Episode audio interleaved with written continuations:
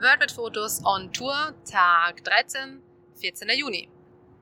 Aufgenommen am 22. Juni im Auto auf der Fahrt nach San Francisco. Heute stand der Archers National Park am Programm. Wir haben ja relativ in der Nähe, würde ich sagen, übernachtet. Also ich glaube, wir sind dann gar nicht mehr allzu lang dorthin gefahren. Und dort, eben, also dort war mal also ein Nationalpark, wo man echt nur so auf einer Seite rein und rausfahren konnte. Das haben wir dann eben auch dann erst in Erfahrung gebracht, wie wir eben hineingefahren sind und dann auch wieder so eine Map bekommen haben. Also das machen sie eigentlich immer ganz gut und ganz cool bei den Nationalparks. Man kriegt halt einerseits eine große Map und andererseits so, das schaut eigentlich so aus wie so eine Zeit, Zeitung. Und das, ich glaube, das machen sie immer so Jahreszeiten abhängig oder vielleicht so viermal im Jahr oder so, weil bei dem steht jetzt Summer zum Beispiel oben.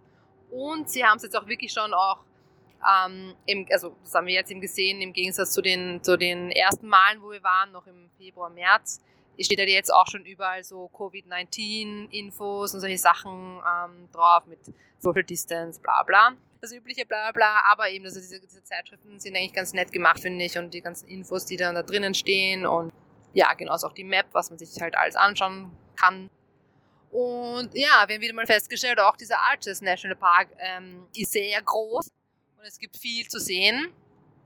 Ja, ähm, wir haben uns ja dann, glaube ich, vier oder fünf ähm, Highlights, sage ich mal, gesagt, ja. okay, das, dort wollen wir hinfahren und die anschauen. Die waren mit eigentlich immer nur sehr recht kurzen Spaziergängen, sage ich jetzt mal, erreichbar. Also diese, diese Arches bedeutet ja Bögen oder so, so Rundbögen, äh, was dort im Gestein einfach aus solchen Steinbögen sich ähm, das den Namen halt wiedergespiegelt hat.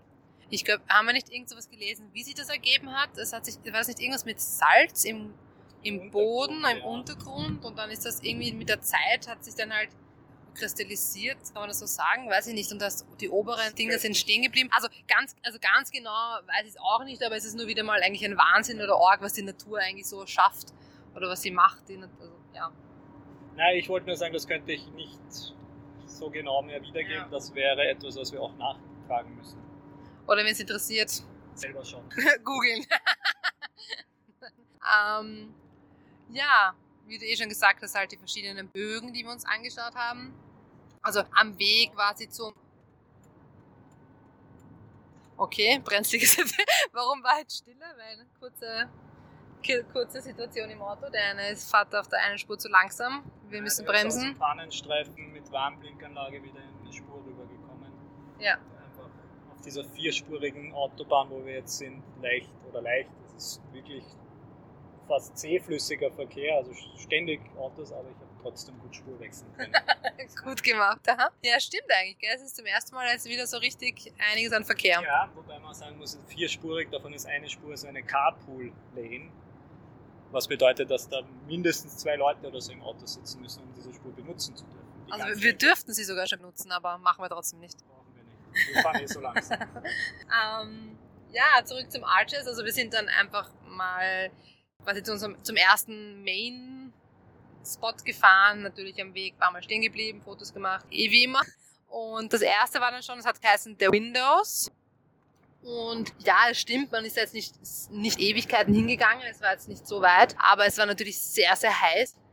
Und also man hat schon einfach wirklich gemerkt, dass die Sonne runterknallt und war dann immer über jeden Schatten froh, der nicht so viel dort zu finden war. Das heißt, allein diese kurzen Strecken waren schon ein bisschen anstrengend, aber hat sich total ausgezahlt. Weil dieser erste, der war ja fast so, ein Doppelbogen eigentlich schon, muss man sagen, oder zwei Bögen hintereinander. Also man hat doch den einen Bogen durch den anderen, zum anderen Bogen durchgesehen. Und das war schon sehr cool, muss ich sagen. Also es hat mir schon sehr gut gefallen, vor allem wenn man dort dann auch kurz sitzen konnte im Schatten. Also das war schon, der war halt auch wirklich auch groß.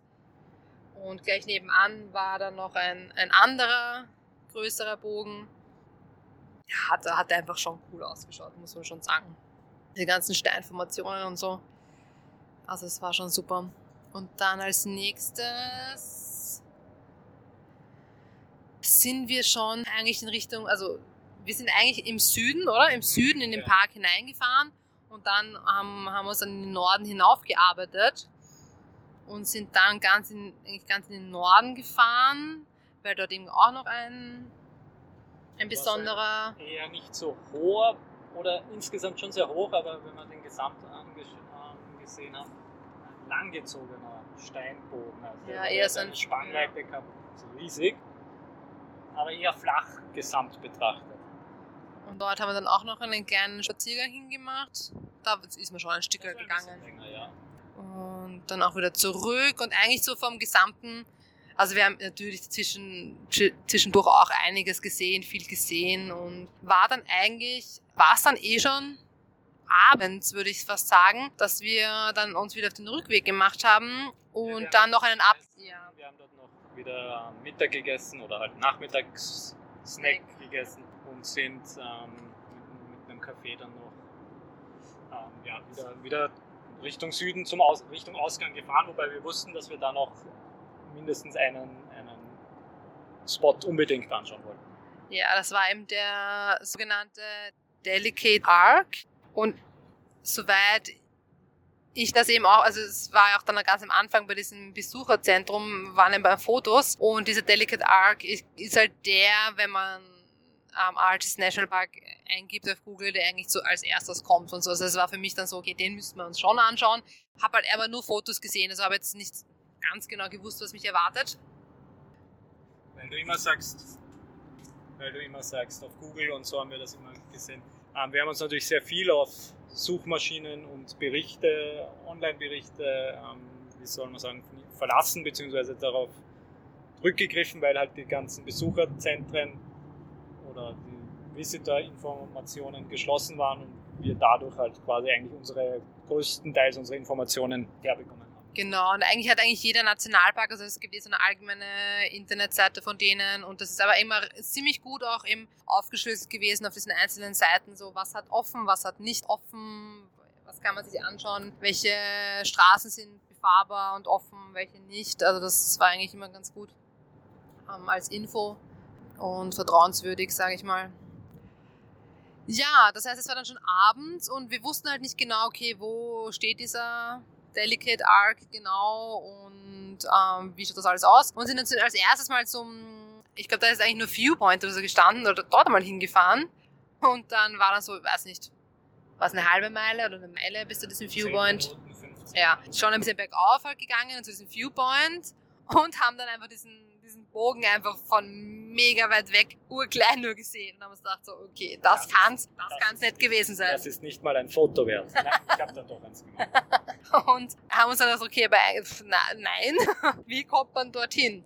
Und warum kommt man nicht von da dorthin? Im, unten ist dann eher wieder ein Schild gestanden, das wir dann gelesen haben, wo dann eben gestanden ist, dass man einfach nicht von hier dorthin gehen kann, was quasi vielleicht luftlinienmäßig oder so kürzer gewesen wäre, aber dass dort halt so ein Canyon dazwischen gelegen ist. Das heißt, man musste quasi um diesen Canyon herumgehen. Das heißt, wir sind dann zum anderen Parkplatz gefahren, von wo dann diese Wanderung gestartet ist. Und ja, man muss sagen, das war eigentlich schon ein, also eine längere Wanderung klingt dann wieder so, es war, aber es war doch, es war sicher eine Stunde halt so bergauf über Gestein, nicht befestigte Wege. Also es war schon, also es war eigentlich auch so einfach cool. Also auch relativ, also es war eben schon abends, das heißt, es war dann schon immer mal wieder Schatten und nicht so, die Sonne nicht so stark. Aber auf alle Fälle, also das war, das war wirklich cool, wie wir dann einfach dort angekommen sind und um die, ähm, um die Ecke gegangen sind und dann plötzlich dort gestanden sind in dieser Ebene und dann dieser riesen Bogen, also der war ja wirklich riesig und man ist halt ganz nah da dran gehen, hat da dran gehen können und unten durchschauen, drinnen stehen und ja, also das war schon richtig cool. Natürlich dort schon sehr viele Leute, aber noch überschaubar, würde ich sagen. Und einfach, ja, das Feeling war halt wirklich cool. Also, also einerseits, ja, man hat es geschafft, man ist da. Genau. Und, ähm, Fotografenherd hat auch höher ja, geschlagen. Durch das Licht am Abend mit der Sonne, ideal, ideale Bedingungen aber wirklich sehr beeindruckend in diesem ja, Canyon. Im Hintergrund hat man ja die Canyon, den Canyon gesehen und die Berge hat schon wirklich sehr, sehr, sehr, sehr cool ausgeschaut.